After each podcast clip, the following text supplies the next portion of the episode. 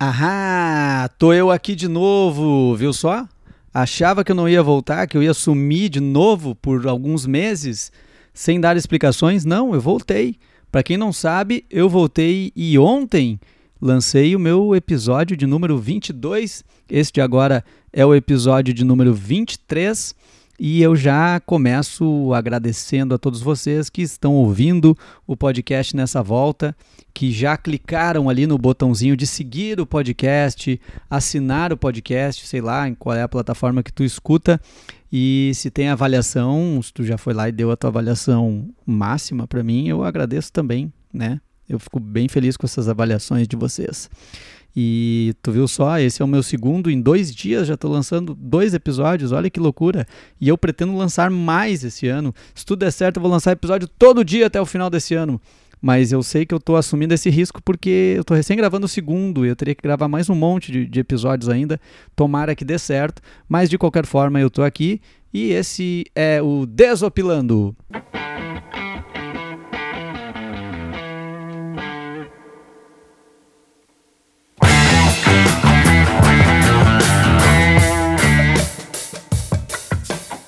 legal! Se você já ouviu o meu episódio 22, que é o episódio onde eu falo o que será que deu errado, que causou essa, esse ano trágico, terrível para nós, você já deve estar sabendo também que eu, inclu, eu tive que deletar o meu podcast, né, o link dele, que ele tinha antes, e criar um novo e subir todos os episódios novamente por um probleminha de configuração do Spotify que não teria solução, eu tive que fazer isso.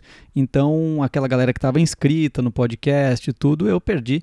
Eu conto com vocês para recuperar essa audiência maravilhosa que qualificada que eu sempre tive e, e sempre tenho, né? Porque a minha audiência aqui é muito qualificada. Ela pode não ser grande, mas ela é uma audiência diferenciada.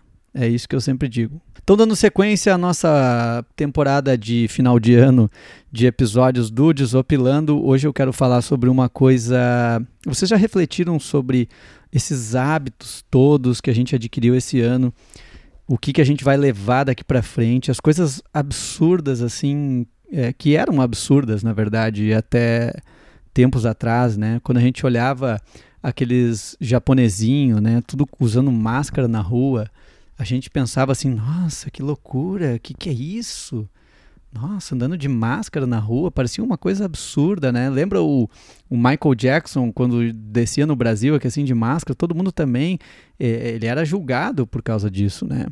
É, acontece que os orientais é, sempre, né, na maioria das vezes, estão muito à frente da gente, né? Então, os, os japinha lá sempre tiveram essa cultura de que se tu tá resfriado, se tu tá gripado, tu vai botar uma máscara ali para não espalhar esse vírus, né? Para diminuir a chance de que as, esse vírus passe para outras pessoas. É uma questão de vida em sociedade, né? De, de pensar no outro, né? Aqui não, aqui a galera sai catarreando todo mundo na rua, os loucos botando os pulmão para fora. Agora, inclusive na pandemia, cara, na pandemia, Há pouquinho tempo atrás, eu estava no, no mercado e tinha uma mulher, ela literalmente estava botando o pulmão para fora. Era incrível a tosse que ela tava, assim, mas era uma. Era, sabe aquela tosse que, que a pessoa puxa lá de dentro, assim, um. Não é só um. não, é um. tu pensa, meu Deus, essa pessoa está morrendo. E ela estava de pé, empurrando um carrinho com o companheiro dela. E eu fiquei pensando, por que, que essa mulher não ficou em casa, né?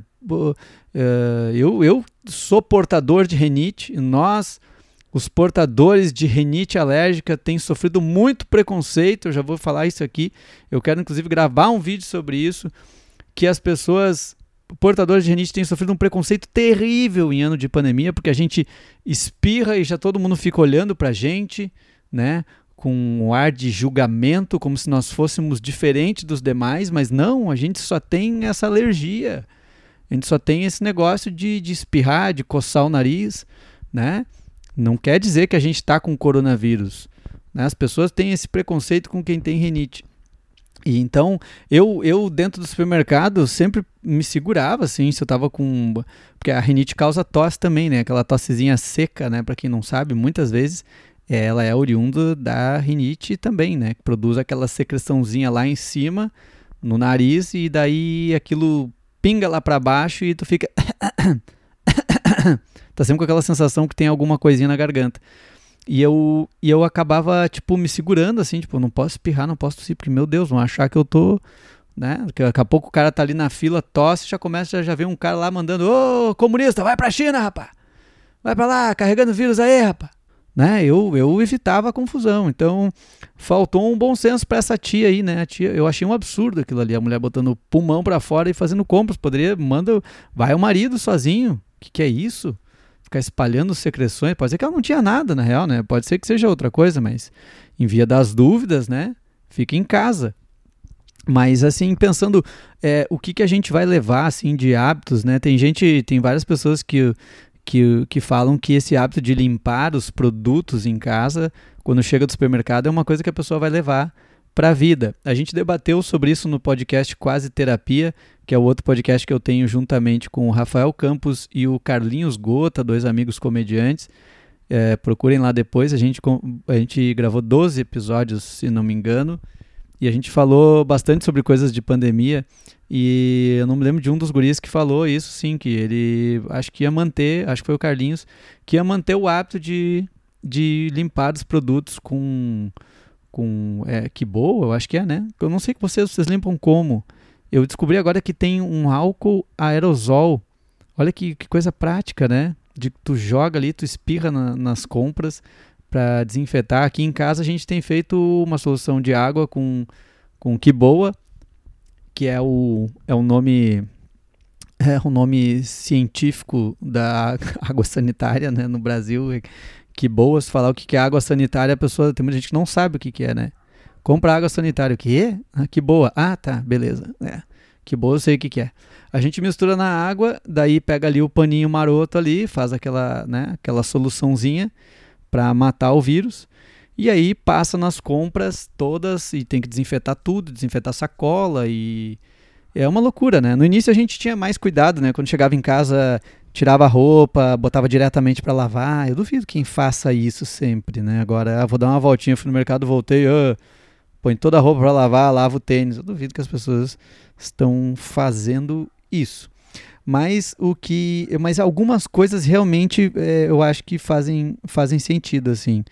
De, de maiores cuidados de higiene, isso é uma coisa que acho que vai ser a maior herança que essa pandemia vai deixar porque às vezes, para para contar quantas vezes você lavava as mãos durante o dia. Eu, eu, eu cheguei à conclusão que eu lavava muito pouco as mãos, cara. Muito pouco as mãos. Tu chega, imagina tu chegava num buffet, eu, eu comia quase todo dia num buffet, né? Uh, tu imagina, eu entrava ali, chegava direto, pegava o prato, me servia, saía, comia, pegava e ia embora. Tipo, Imagina quantas pessoas já não passaram ali, já botaram a mão naquelas coisas.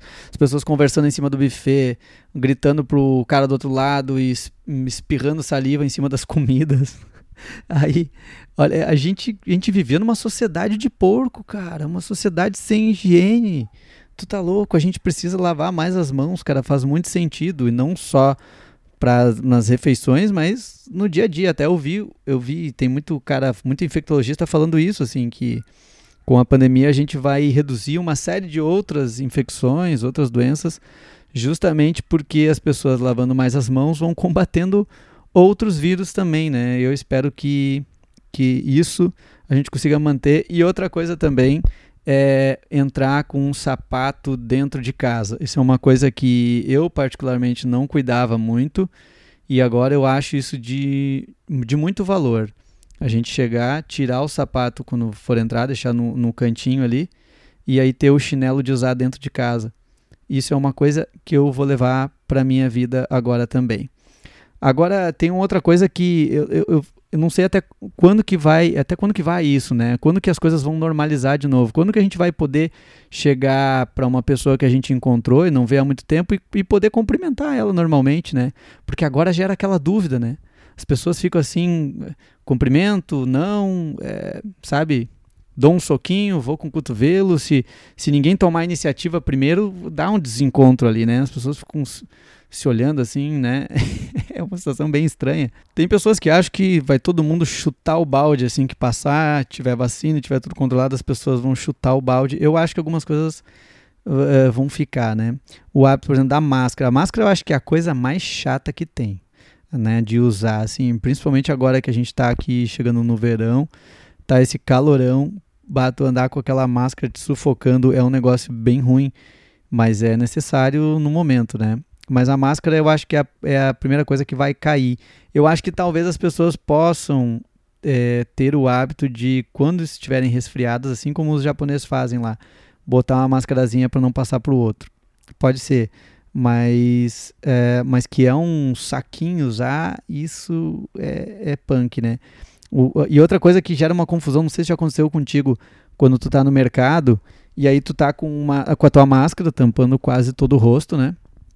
E aí tu passa para uma pessoa que tu que tu meio que desconfia quem seja, mas aí tu também tem uma dúvida de se a pessoa sabe quem tu é, sabe? As pessoas ficam meio que se olhando assim, será que cumprimenta, será que não cumprimenta? E às vezes o cara te cumprimenta e tu, mano, quem é que é esse louco? Tava escondendo a cara na, na, na máscara, né?